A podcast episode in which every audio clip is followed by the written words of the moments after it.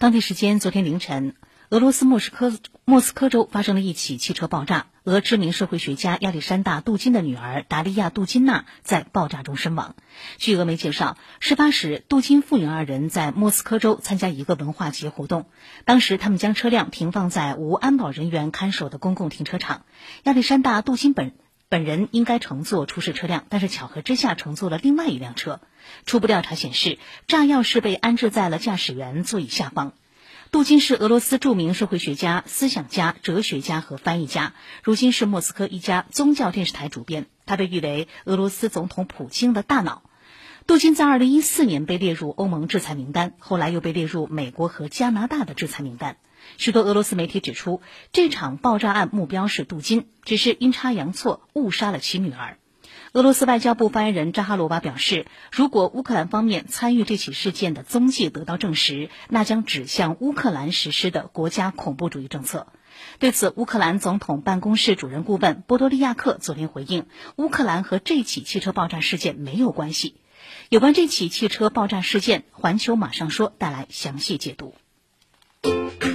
新视野，新观察，新话题，新说法。环球马上说。大家好，我是小马。镀金到底是何许人呢？我们来看看西方媒体是怎么说的。法新社称，镀金是克里姆林宫的理论家。路透社称他为俄总统的关键盟友。美国有线电视新闻网说他是俄对乌行动的精神向导。英国广播公司则把他视为俄罗斯政治中的象征性人物，他的反西方极端民族主义哲学已经成了俄主要政治意识形态，尤其是在乌克兰问题上。二零一五年三月，美国就以涉嫌参与俄罗斯吞并克里米亚，将杜金列入了制裁名单。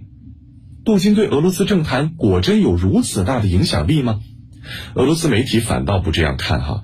根据今日俄罗斯的说法，实际上在俄罗斯，这位所谓的影子木偶大师，在很大程度上被认为是一个相对边缘的人物。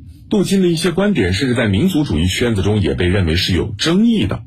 虽然他曾担任多位政治家的顾问，但从未得到克里姆林宫的官方认可。早在2014年，他就因为发表争议性言论被莫斯科国立大学解雇了。目前这一暗杀事件将对俄乌冲突局势产生何种影响呢？还不清楚。但是可以肯定的是，俄乌冲突又会因此而升温。乌克兰将在八月二十四号迎来第三十一个独立日，这恰好也是俄罗斯在乌克兰发动特别军事行动六个月的日子。报道说，乌克兰计划在基辅的一些街道展示数十辆被摧毁和缴获的俄罗斯军车。泽连斯基近日在讲话中呼吁警惕俄方在独立日前后加强袭击，俄方则指责乌克兰对俄士兵投毒，并对克里米亚的俄黑海舰队司令部发动无人机攻击。最初的闪电战早已结束，漫长的消耗战正在折磨着双方。回首六个月的战争，《华盛顿邮报》总结了六个要点：无辜者伤亡惨重，数百万乌克兰难民分散在欧洲各地，全球对乌克兰的支持正在减弱，俄罗斯赢得能源大战，瑞士仍然保持中立。《华盛顿邮报》还称，未来六个月乌克兰将展开反击。可是，如今的乌克兰真的还有能力继续支撑这场战争吗？